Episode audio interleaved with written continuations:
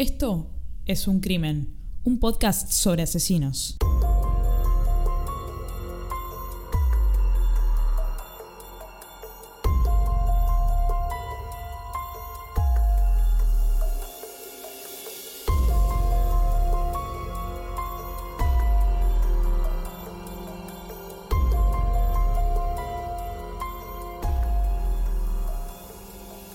Hola a todos, ¿cómo están? Yo soy Ángeles. Yo soy Anabela. Bueno, este es el cuarto episodio de Es un crimen. Impensado. Lo logramos. No, no logramos nada todavía. ¿Cómo estás? ¿Estás un poquito... Sí, estoy un poco engripada. eh, no me siento del todo bien. Pero bueno, acá estoy, haciendo un esfuerzo. La estoy obligando a hacer esto. No se siente tan mal. No se siente tan mal. No, no, no me siento tan mal. Tengo una con- congestión y bueno, eso me impide hablar correctamente. Así que bueno. Pará, Cacho Fontana. Eh, bueno, an- antes que nada quería agradecer y saludar a todos los oyentes que hemos cosechado hasta ahora, habiendo publicado nada más que un solo episodio. Acá estamos grabando el cuarto, pero como por el momento salen cada 15 días, nosotros podemos seguir grabando y todavía solo publicamos uno. Y las estadísticas que nos devuelve el sitio donde estamos hosteando el podcast nos indica que nos están escuchando en 10 países. Por supuesto, la mayor cantidad de oyentes son de Argentina, pero nos ha escuchado un gran porcentaje de gente en México. No sé cómo llegaron a esto, pero bueno, gracias, gente de España, de Colombia, de Norteamérica, de Uruguay, Estamos muy, muy, muy contentos eh, con la recepción hasta ahora. Recuerden que nos pueden seguir en Twitter, en Ah. arroba es un crimen guion bajo y si nos quieren mandar algo por mail, una tarjeta de felicitación, una cadena de que si no mando ese mail a otras 15 personas me voy a morir, lo pueden hacer a es Y recuerden que pueden visitar esuncrimen.com para escuchar todos los episodios. Y es el acceso a todas las otras plataformas donde se puede escuchar el podcast, como decir Spotify, Google Podcast, Apple Podcast, TuneIn, etc. Cada uno encuentra la forma de escucharlo. Eh, hay gente que prefiere Spotify, pero hay gente que directamente lo escucha desde la web. O desde el baño. Lo importante es que nos escuchen. También seguimos cosechando el feedback que nos dan, tratando de mejorar día a día. Ya pronto me voy a conver- convertir en un político, boluda. No, en serio, seguimos escuchando todo lo que nos dicen para mejorar y para empeorar. Y también eh, nosotros nos vamos dando cuenta de cosas que podemos cambiar, que podemos ir mejorando, pero bueno, yo, yo me lo tomo muy, muy, muy, muy en serio y muy a pecho. Acá me dicen que me relaje un poco, pero bueno, todo lo que hago lo tengo que hacer bien. Bueno, ¿te parece si vamos Vamos a los hechos. Basta de hablar de nosotras. Vamos a nuestro asesino del día de hoy. ¿Cómo se llama? Te voy a tirar el sobrenombre. El Concheto. ¿Te dice algo ese sobrenombre? El Concheto. Es espectacular. ¿De dónde es? ¿De San Isidro?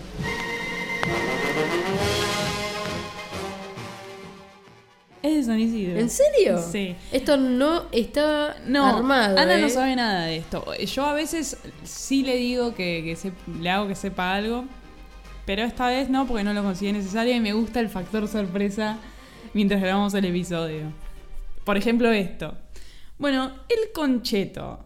Se llama Guillermo Antonio Álvarez. Es un caso que algunos pueden llegar a conocer.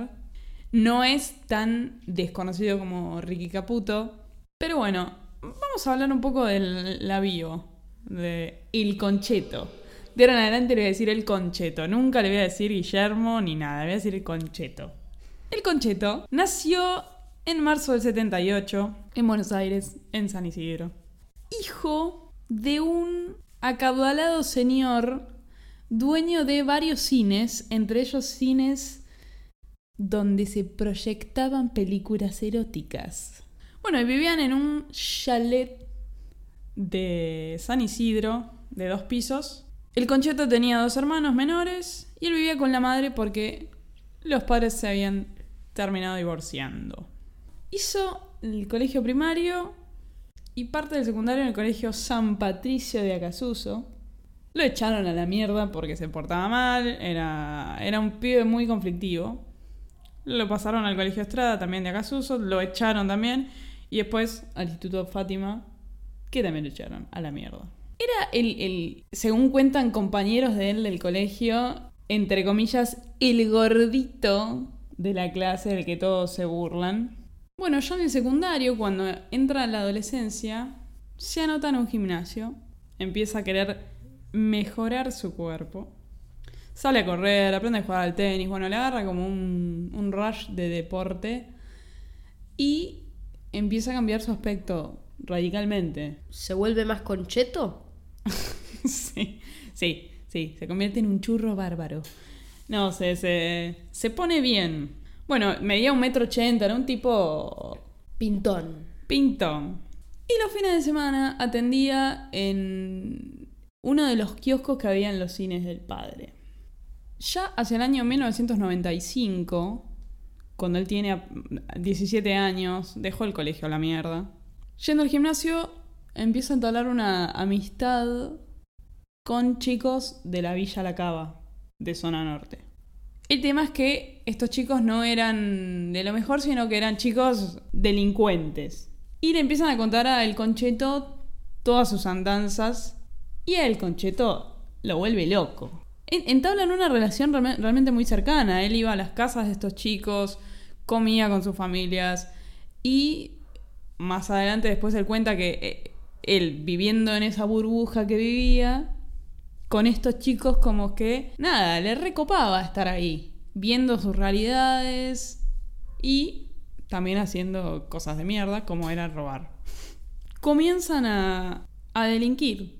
Y el Concheto tenía un par de cosas en su favor para este para esta situación laboral que es delinquir, que por ejemplo, él tenía un gran manejo de las armas porque iba a casar con su padre.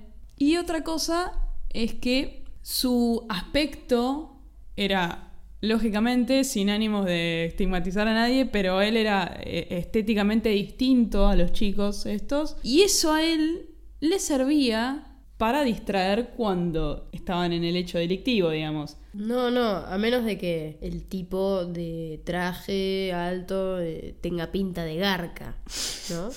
que era por ahí un tema medio recurrente en los noventas que me hace acordar un poco la película Nueve Reinas. Sí, para mí tiene una pinta de garca terrible. Después googleenlo al concheto y la pinta de garca. Entonces, por ahí, claro, parece inocente hasta que no. Paralelamente, un dato no menor, eh, el concheto se, se, pone a estudiar guitarra con un profesor particular, pero no porque le encantara la música, sino porque después usaba el estuche de la guitarra para guardar las armas cuando iban a robar. ¿Y hizo toda esa tramoya de tomar clase de guitarra? Sí, porque los padres ya no sabían qué carajo hacer con él, que no lo echaban de todos los colegios, y bueno, empezó a tomar clases de guitarra, pero bastante brillante el concheto, lástima que usa su inteligencia para cosas no muy buenas. Dice, che, ¿dónde llegó el chumbo cuando voy a robar? Listo, meto todo adentro del estuche de la guitarra. Piola. Bueno, un día, el, el 27 de julio de 1996, comienzan las andanzas de El Concheto, su amigo El Osito Reynoso y César Mendoza, que no consiguió un sobrenombre. ¿Estas dos personas eran integrantes de la villa? Claro, eran los amigos que él había encontrado en el gimnasio y bueno, decidieron comenzar sus aventuras. Primero empezaron asaltando al voleo en la zona de San Fernando, y Martínez. Su, único móvil, digamos, para hacer esto era robar. Bueno, y todas las víctimas de los asaltos que solo terminaron en eso, en un asalto, declaran que entre el grupo de delincuentes había uno que se destacaba, uno que era rubio, uno que estaba trajeado, uno que no, no pegaba con, con el arquetipo que uno tiene de delincuente, digamos, con el... ¿Te imaginas un delincuente bueno, hoy en día te imaginas un delincuente en traje y re bien vestido. Quizás otro tipo de delincuente, pero sí. De, ¿Cómo se le dice? El white collar, el de cuello blanco. Claro. Sí, el chanta, el, el, el Enrique Blacksley. El Garca. El Garca, el Garca. Estamos en el 27 de julio del 96. Asaltan también en, dentro de ese mismo día un restaurante muy concheto de Recoleta, que creo que ese restaurante tenía era un restaurante original en Nueva York y tenía como una sucursal acá, uno llamado Harry Cipriani. No sé si te, si te resulta conocido. En lo absoluto. Bueno, entra el concheto a este restaurante, súper trajeado, lo dejan entrar, va a la barra, se toma algo. Y atrás quieren entrar sus dos cómplices, pero no los dejan entrar por obvias razones, ¿no? Estamos en un restaurante súper concheto de Recoleta. Ahí, a mí en este momento tampoco me dejarían entrar. Estoy vestida para el orto. Mientras está tomando algo en la, en la barra, saca el arma, le apunta al encargado y le dice: Deja entrar a mis amigos, porque te boleteo acá. Bueno, roban todo a los comensales: joyas, relojes. Esto me suena eh, a la publicidad esta de joyas. Alhajas antiguas, relojes de marca. Bueno, todo eso roba el concheto en este restaurante. Y uno de los comensales que había ahí tenía un, Mercedes-Benz. Se lo afanan y eh, maneja el concheto. Y se, se van con el Mercedes a robar a otro lado. La policía los, los venía siguiendo, pero los perdieron. Era como raro, porque pudieron seguir robando. Evidentemente no los tenían tan fichados. Llegan a otro restaurante en Alcorta y Tagle. Hoy Ron Point, creo que es, ¿no? Y sí, es la zona de la Alcorta esa, ¿no? Donde está Canal 7. Es ahí, Ah, es ahí. Un poquito, unas cuadras antes, claro. Ron Point, de hecho, cerró, ¿eh? Oh, No sé si sabías. no, no. Sí. Ay, qué lástima. Ahora no voy a ir a poder tomar un aperitivo ahí. Ni en pedo. La última vez que fuimos. Fuimos hace como seis años, pero porque estábamos por ahí. Y bueno, terminamos ahí. Me, me acuerdo que me pedí un agua, pero hasta esto hace como seis años. 70 pesos en ese momento. Sí, Carísima. Sí, era como, uy, la puta madre. Bueno, Bueno, volvé, nada. volvé. Fueron a- ahí a, llamémosle Ron Point. en ese momento no sé cómo se llamaba. Se robaron todo también.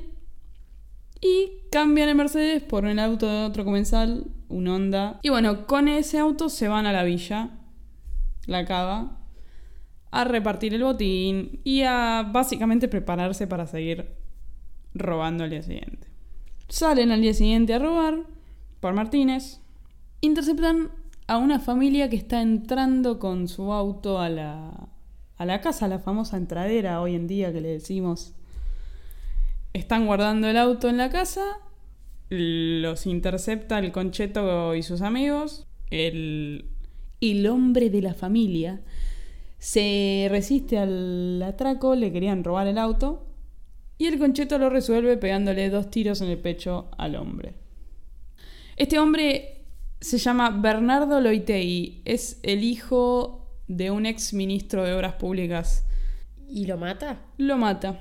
Es el primer asesinato Es del el primero. Eh, eh, lo mata adelante de su familia, no les importó nada. Bueno, se escapan, esconden las armas en un basural y bueno, vuelven a la, a la cava a repartir el botín. Bueno, la policía ya a este entonces estaba nada, del orto, porque ya habían robado un montón de restaurantes en Belgrano, se movieron a Recoleta, después volvieron a Martínez, mataron a este tipo. Nada, los restaurantes de Belgrano estaban llenos de custodia policial hasta el culo porque estaban seguros de que iban a volver. Al día siguiente, el 28 de julio, van a robar una confitería en Belgrano. Una confitería llamada Company. Creo que hoy no hay. no, no existe más.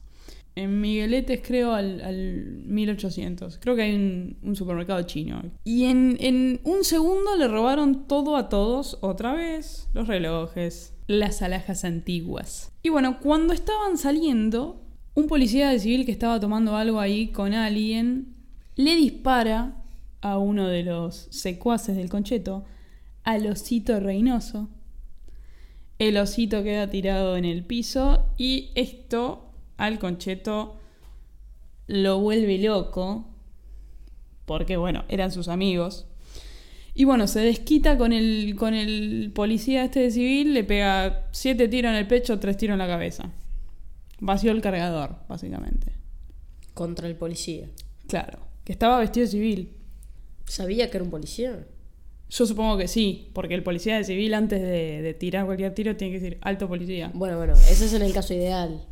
Está bien, igual mató a una persona. Está bien, está bien, está bien, pero lo que Sí, estábamos sí. discutiendo es si sabía que era un policía. Yo creo que sí, porque primero este tipo, el, el policía, mató al, al osito, que en realidad estaba agonizante todavía. Yo creo que, que- que el concheto le daba igual si era policía o no. Habían matado al amigo allí y lo tenía que vengar. Bueno, vamos a decir el, nombre del, policía este que muere, se llama Fernando Aguirre, un su- subinspector de la policía.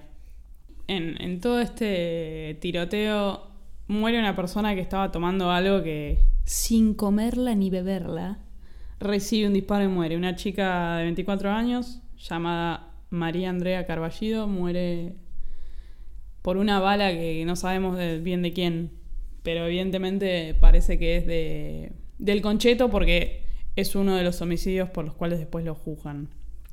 El concheto y el, otro cómplice que le quedaba, porque recuerden que el osito había recibido un disparo y estaba agonizante en el piso, lo agarran al osito y lo tiran al, en el asiento de atrás del auto y lo llevan a una clínica de San Isidro, lo tiran en la puerta para que intenten salvarlo, pero ya eh, había llegado muerto, entonces no lo pudieron salvar. Al día siguiente, cuando la familia del osito hace el, el velorio, el concheto y el otro cómplice van a despedir a su amigo, y la policía filma todo el velorio, porque sabían que ahí iba a estar lo que ellos estaban buscando. Básicamente que eran los responsables del asesinato del empresario, del policía, de todos los robos que, que había en Capital.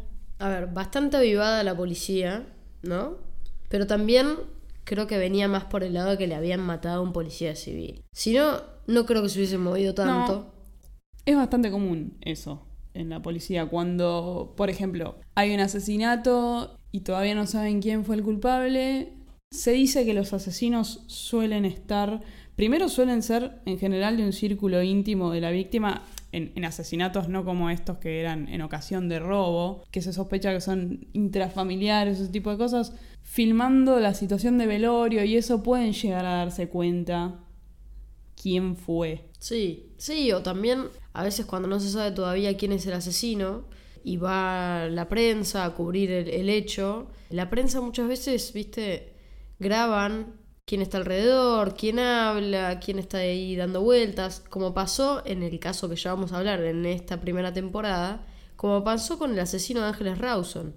Mancheri, el, el portero, estaba ahí. Estaba Sí. ahí cuando llegó la prensa y estaba en la puerta viendo cómo estaban los vecinos charlando sobre el tema y qué sé yo. La prensa ni puta idea sabía que era Mancheri, pero quedó capturado eh, por las cámaras. Y de hecho habló con la prensa. Y de, y de hecho habló con la prensa. Entonces, hoy yo creo que la prensa co- cobró una relevancia mucho más importante también. Es como que van y van a grabar quién está ahí.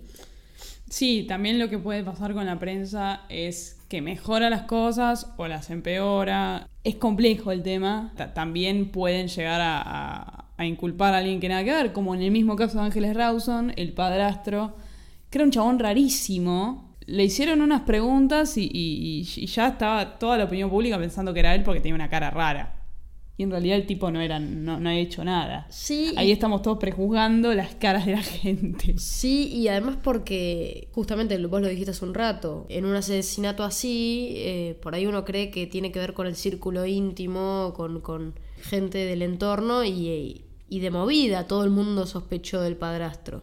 Después el padrastro los recagó porque el tipo estaba en el banco haciendo un trámite y están las cámaras que muestran la hora en la cual ella desaparece y él está esperando como un boludo, como todos nosotros, en un, si no me equivoco, en un Santander Río, esperando eh, para ser atendido.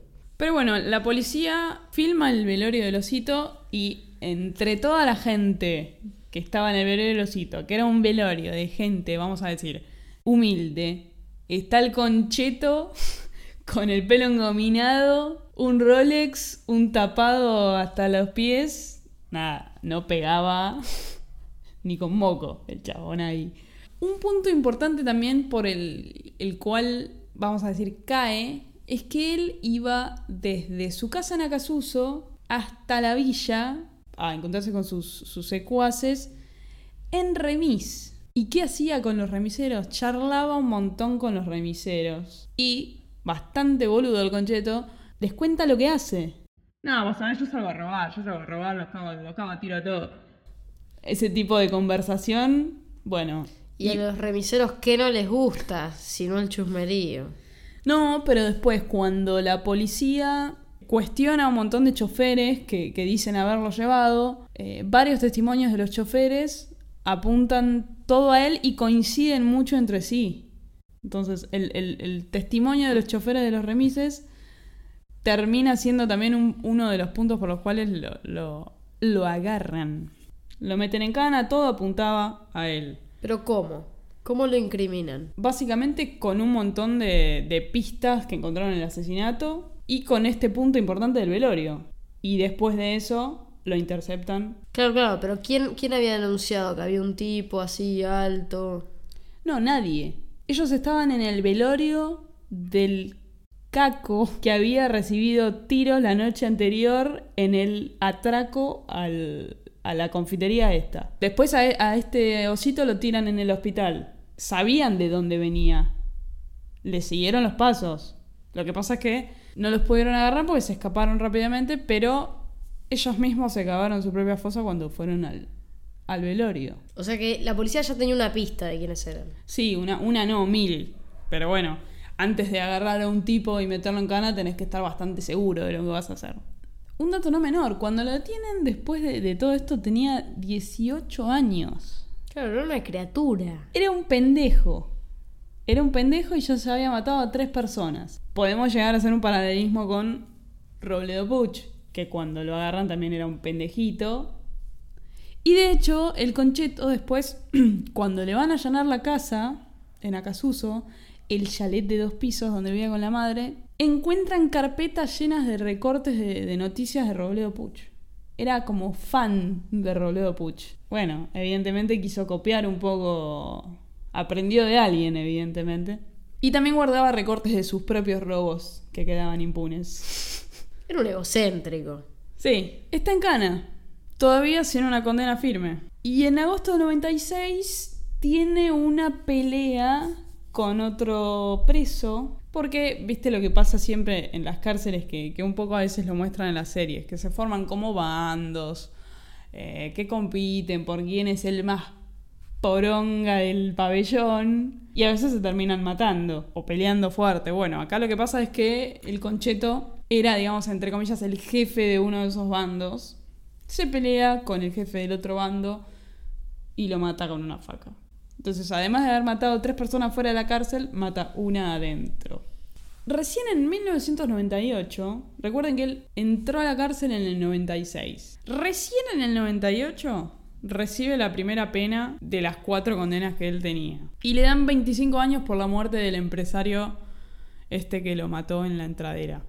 En octubre del 99 le unifican las penas por todos los homicidios y le dan prisión perpetua. Después se le suma lo de su compañero de cárcel que él mata y después se quiso fugar dos veces y eso también se le suma a la condena. ¿Por qué digo igual que no cambia?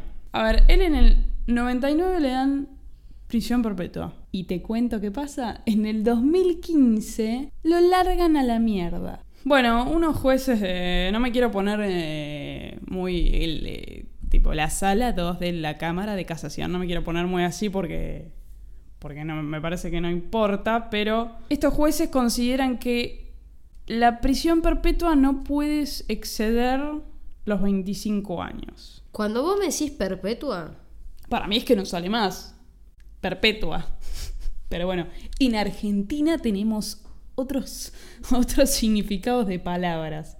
sí, a ver, para mí perpetua es para toda la vida, pero digo, y además justo ahora que hacemos referencia a que estuvo el Congreso del- de la Lengua, puede ser, Sí, hace unos días. sí, que estuvo el rey ¿Rey Felipe? El rey Felipe. Bueno, o sea, en la Argentina directamente habría que reescribir los diccionarios, porque perpetua es otra cosa. Sí, en realidad no sé si los diccionarios o las cabezas de los chabones que están encargados de la justicia.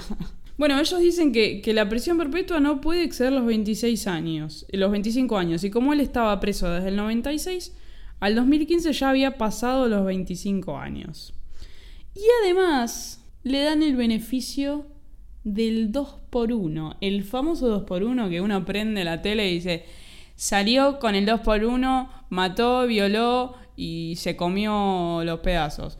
Sí, a ver, explicando, ¿qué es el 2 ¿Qué es el 1? 2 por 1 El 2 por 1 quiere decir que todos aquellos años en los cuales estuvo preso sin condena firme, ¿sí? Le cuentan como el doble si hubiese estado condenado. O sea, si vos te comes 4 años sin una condena firme, te cuenta como si hubieses pasado 8 con una condena efectiva. ¿Esto es así? Bien. Exactamente sí. No somos expertos en la materia, pero digamos, la opinión pública sabe lo que es el 2 por 1 digamos, cualquiera puede saber lo que es el 2 por 1 Sí, esta ley del 2 por 1 no sé si no la implementó Menem en su momento.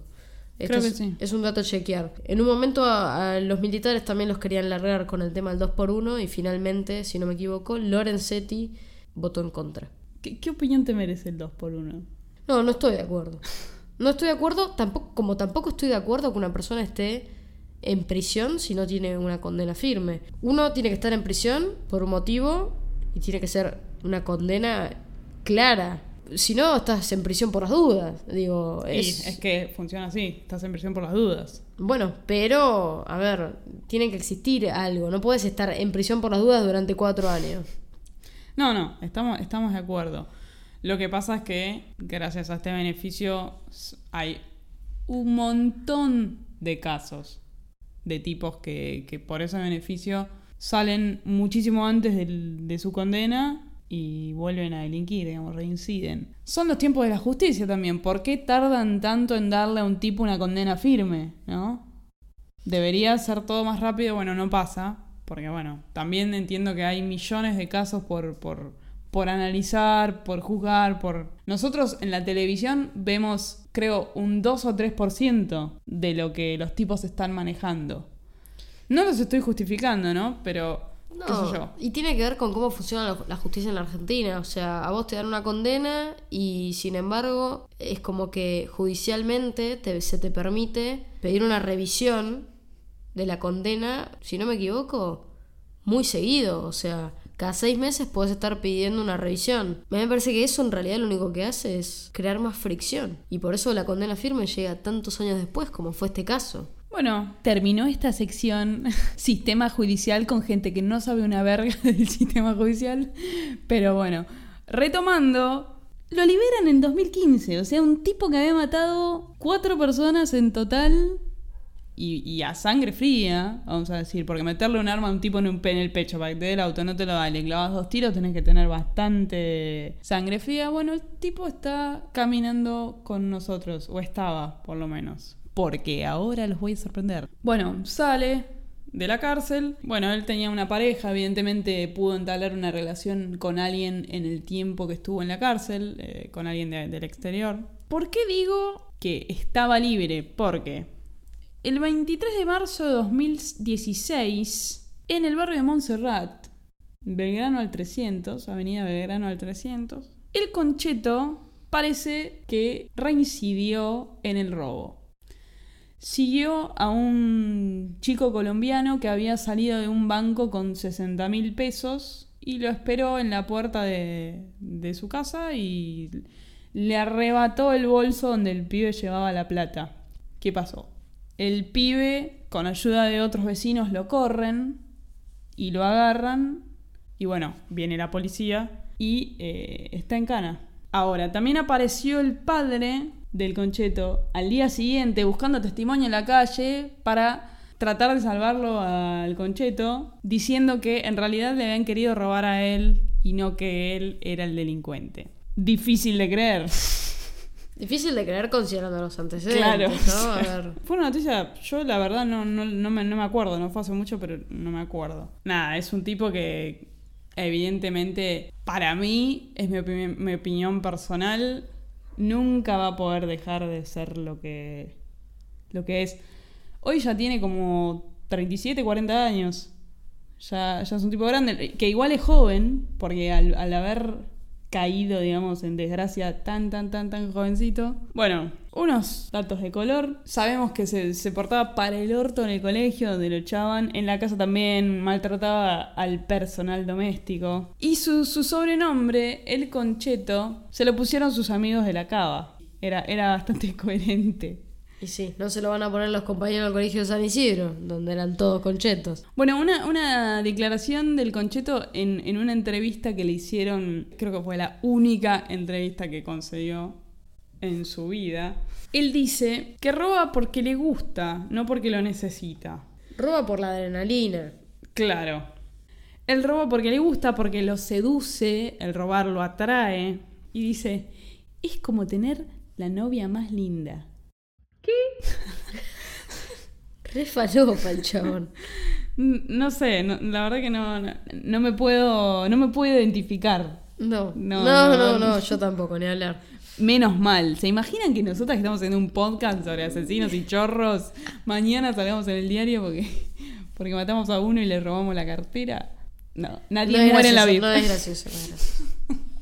No, no es gracioso. También se jactaba de haber entrado a robar a, a un restaurante concheto donde estaban comiendo Susana y Roviralta. Esto habrá sido en el 96.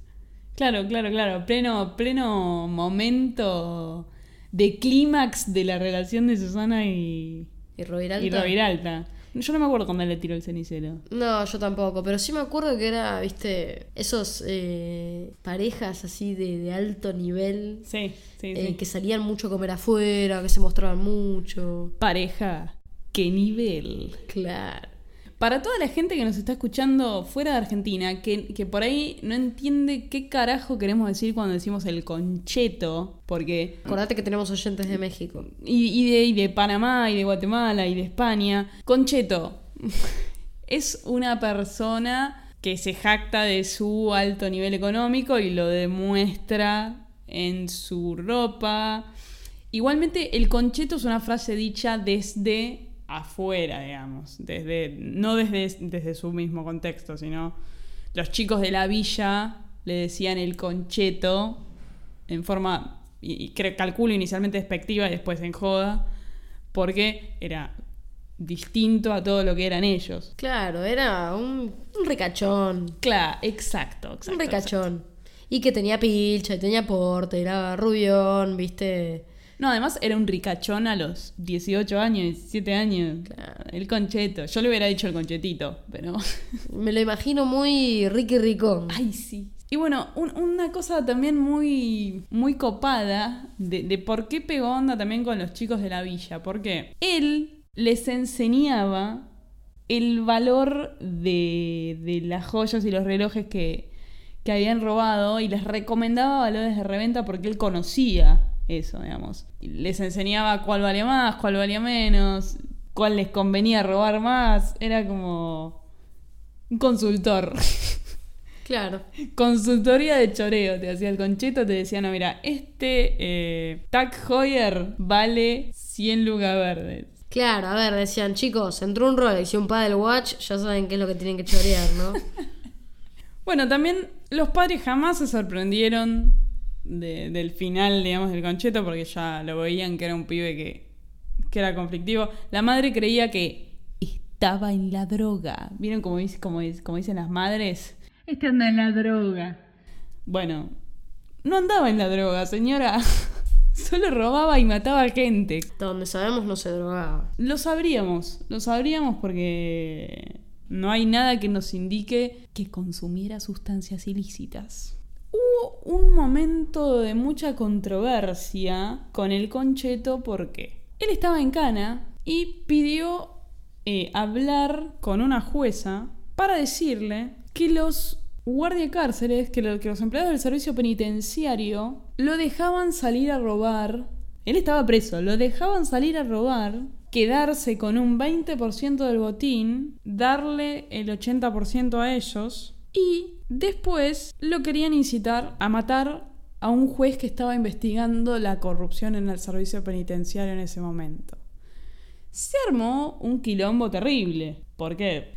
Mal que mal, digamos, todos sabemos muy en el fondo de nuestros pequeños corazones que en el servicio penitenciario la corrupción es... Moneda corriente. Claro. Pero bueno, nada, esto fue un suceso porque el tipo contó que lo dejaban salir para robar y después volvía y dividían el botín.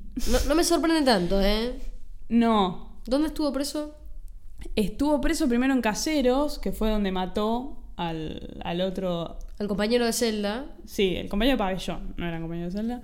Y eh, después lo mandaron a Gualeguaychú, Entre Ríos. Después de esto, de que el tipo habla y cuenta lo que, lo que hicieron los de servicio penitenciario, lo cagaron a golpes. Se supone que los tipos del servicio penitenciario llevaron a otros presos a que lo caguen a golpes ahí mismo en la cárcel, entonces lo tuvieron que transferir a una dependencia que tiene gendarmería en Campo de Mayo porque lo iban a cagar matando. Sabemos que, que es una mafia eso y bueno, además, eh, lo mató otro preso, ya está, en en 10 segundos. Era fácil de encubrir, digamos. Sí, sí, sí, sí. Bueno, mientras, mientras estaba condenado también, una cosa que después se enteró, digamos, la opinión pública, es que él tenía una computadora en la celda. Todo indica que la computadora la tenía con conexión a internet, porque estaba estudiando una carrera universitaria, viste que los presos pueden estudiar, y desde la computadora tenía acceso al campus virtual. Igual yo no entiendo, como que Era común igual, ¿eh? Un montón sí. de presos pueden estudiar abogacía u otras Pero carreras. darle una computadora dentro de la celda con internet para que acceda al, al CIU guaraní. O Y, sea, a ver, el padre Graci tenía dos Sí. celulares, tenía una tele y no sé si no lo sigue teniendo, ¿eh? Es común, es común. Hoy los presos no son como nosotros los creemos. Tienen un montón de acceso y, y si no lo obtienen porque lo metieron gracias a un familiar o alguien que lo fue a visitar, lo consiguen a través de los guardias. sí, me imagino que soy, soy muy ingenua, perdóname. o bastante boluda. Bueno, eh, después él, él cuenta también eh, en esta entrevista que da, dice, yo era un pendejo, qué sé yo. Yo estaba, para mí era todo como una película, me cagué la vida, la verdad. Y dice también que se la arruinaron. Mirá, querido, no sé a qué te estás refiriendo con eso, porque fuiste vos el que mataste a cuatro personas. Así que no sé quién te la arruinó la vida. Porque él dice que no mató a nadie. Los asesinatos que le atribuyen no los hizo él. Él no mató a nadie. Uno de sus abogados fue Víctor Stinfale. Me suena súper conocido. Un tipo muy, muy, muy mediático, metido en quilombos de vez en cuando, que uno de sus clientes fue eh, William Schlenker, el de la barra de River, ese que, que mató a alguien también. Y después creo que también lo metieron en cana a este Víctor Stinfale por eh, esos chicos que murieron en esa fiesta electrónica. Time Warp. Sí. Porque el tipo, a ver, si no me equivoco, estuvo metido en, con gente del fútbol, ¿eh? Muy metido en la mafia del fútbol y de las fiestas en general. No sé si el tipo no es además el dueño de esas aguas minerales, supuestamente minerales, que se vendían en la fiesta Time Warp. Pero un abogado muy mediático. Bueno, este caso en su momento fue ultra mediático. La banda era, si bien hay muchas bandas con este nombre, creo que esta fue la pionera, la famosa banda de los chicos bien. Hay un montón de casos de, de chicos que roban adentro de countries, que son mismos chicos que viven ahí, eh, o de un nivel socioeconómico alto, que se le dice la banda de los chicos bien, pero creo que esta fue la, de- la del Concheto con sus secuaces, creo que fue la pionera, la, la banda de los chicos bien que conocemos desde Cemento. Claro, pero a ver, la banda de los chicos bien, sí, pero el único concheto era él. El resto. ¿Te parece era- poco? No, no, pero digo, automáticamente se denominó la banda de los chicos bien cuando en realidad el único era él. Sí, Eh, sí, es verdad. Lo que pasa es que su, su estética ayudaba mucho a llevar a cabo los robos. El estereotipo que tiene una persona de clase media o de clase alta, mejor dicho, de un delincuente, no es estéticamente el concheto, porque el concheto era igual a ellos, e igual a, a la gente que iba a robar. No iban a sospechar de él. Y eso le permitía llevar a cabo un montón de cosas. Incluso le permitía hacer una inteligencia previa. O sea, ir al restaurante, tomar algo irse a la mierda y después volvía con los otros dos pibes. Es interesante, toca un montón de cosas sociales, digamos, estos estereotipos que solemos tener se ven completamente derrumbados por esto y esto es más común de lo que pensamos. Digamos, en general la gente, entre comillas, bien roba, pero de otra manera, no roba así, de, eh, dame la plata. No, te estafa, te engaña de otra manera. Acá este fue a, lo, a los bifes. La verdad, un caso muy interesante. Yo no lo conocía. Bueno, parece que me están haciendo terminar el episodio. Un bonito caso de otro asesino argentino que se lo pone en la lista de, junto con Robledo Puch, está en la lista de los más sanguinarios de Argentina. Es como en el top 5 de asesinos argentinos está el concheto. Y también es interesante porque es la primera vez que tratamos un asesino que mata para robar. No mata por matar, no mata por venganza. Graciela, no sé si mató para robar. Está bien, está bien. Igual eso de que mataba para robar y no mataba por matar, está bien. Yo lo revería para algunos casos puntuales. Porque a ese policía de civil le vació el cargador. Está bien, pero el, el móvil del asesinato es el robo. No se lo encontró en la calle y lo cagó a tiros. Fue a robar. Y bueno, en consecuencia de eso lo terminó matando. Homicidio en ocasión de robo. Claro. Eh, y bueno, hasta ahora veníamos tratando gente que robaba, que mataba, perdón, por, otra, por otro motivo. Pero bueno, está también a la misma altura, eso no lo, no lo exonera de nada. En algún momento también sus abogados quisieron hacer creerle a la justicia, como siempre, hasta ahora en todos los casos que venimos viendo, que él tenía una psicopatía, tenía algo en su cabecita que, estaba mal y bueno, quería zafar de la condena.